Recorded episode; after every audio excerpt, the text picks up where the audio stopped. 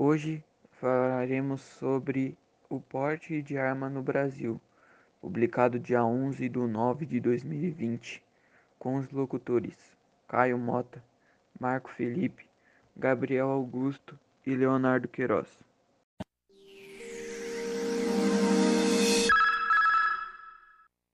O porte de arma é o direito do cidadão de andar com arma de fogo pelas vias públicas, sendo um objeto para garantir a segurança pessoal. Dessa maneira, quem conta com essa permissão consegue, por exemplo, ir ao trabalho com a arma ou está autorizado a mantê-lo dentro de casa. O porte de arma foi autorizado em dezembro de 2003 e foi criado pelo Estatuto do Desarmamento. Inclusive, foi essa medida que regulamentou a posse e porte de arma no Brasil. Ela permite o uso somente por profissionais da área de segurança pública, do Exército e por quem atua em empresas privadas, em funções específicas que necessitem do porte de arma. O porte não pode ser confundido com posse. A posse possibilita comprar e registrar um armamento que pode ser mantido somente na residência ou no local de trabalho do proprietário, ou seja, quem tem a posse não pode andar com ela na rua, só manter dentro de sua casa ou trabalho.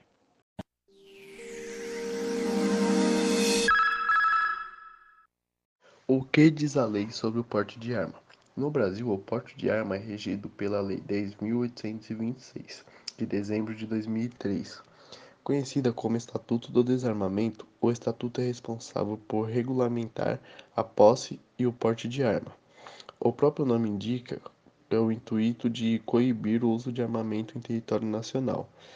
Ah, para isso, a lei determina que o direito da posse é restrito para aqueles que puderem comprovar a necessidade dela.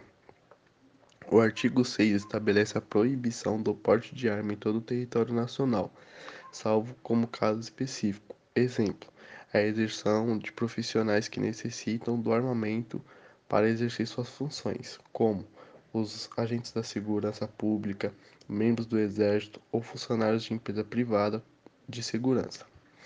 Em suma, o Estatuto do Desarmamento estabelece que apenas um grupo restrito de pessoas pode possuir e portar armas, apenas quando faz uso dela necessário para exercer uma profissão ou para outros casos específicos.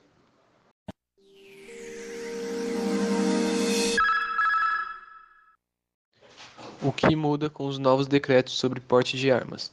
Na prática, toda essa manobra legislativa do governo resultou em duas mudanças que já estão em vigor, ao menos temporariamente: o fim da autorização para a posse de arma em toda a área da propriedade rural e a redução no rol das profissões com autorização para porte de armas. No que tange a posse de armas em propriedades rurais, o texto do projeto de lei é idêntico ao do decreto revogado. Estabelece que a posse é permitida no interior da residência ou domicílio ou nas dependências desses, considerando para isso toda a extensão da área particular do imóvel, edificada ou não, em que reside o titular do registro inclusive quando se tratar de imóvel rural, inclusive quando se tratar de imóvel rural. O mesmo tratamento é dado para o local de trabalho e para estabelecimentos privados. A proposta para o porte, por sua vez, ficou ainda mais ampla. Ao invés de listar as profissões de risco para as quais o porte seria permitido, como oficial de justiça, advogado, jornalista em cobertura policial, conselheiro tutelar, integrante do Poder Judiciário e do Ministério Público, entre outros, o texto autoriza o porte a qualquer pessoa que demonstre exercer atividade profissional de risco ou ameaça sua integridade física. Segundo o texto, a atividade profissional de risco seria qualquer uma em que o indivíduo esteja inserido em situação que ameace sua existência ou sua integridade física.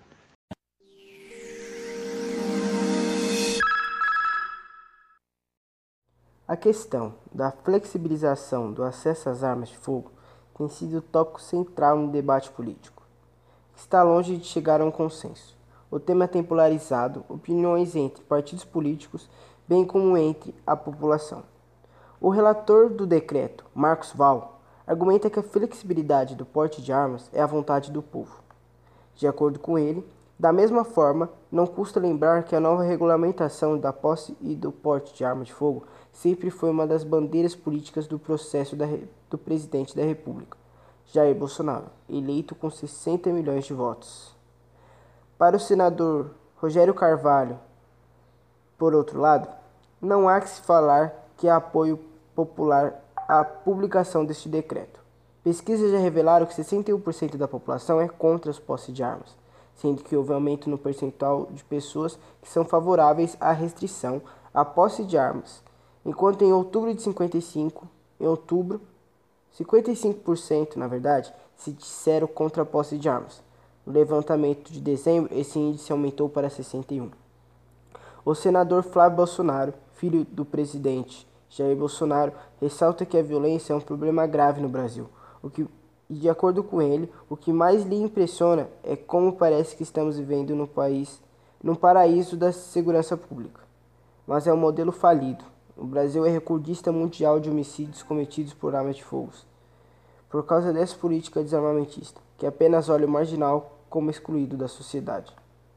A violência no país também foi argumento central do senador Rogério Carvalho, desta vez criticar o decreto.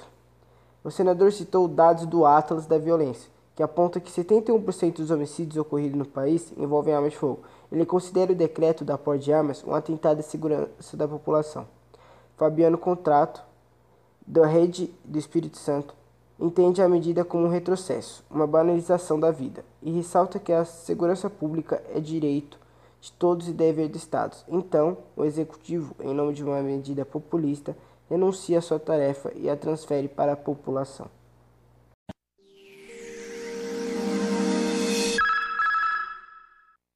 Então foi esse o nosso podcast. Espero que tenham entendido e gostado. Até a próxima.